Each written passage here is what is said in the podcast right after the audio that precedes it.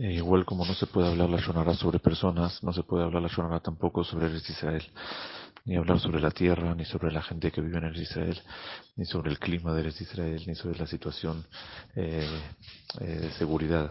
Siempre hay que buscar de hablar cosas buenas sobre el Israel.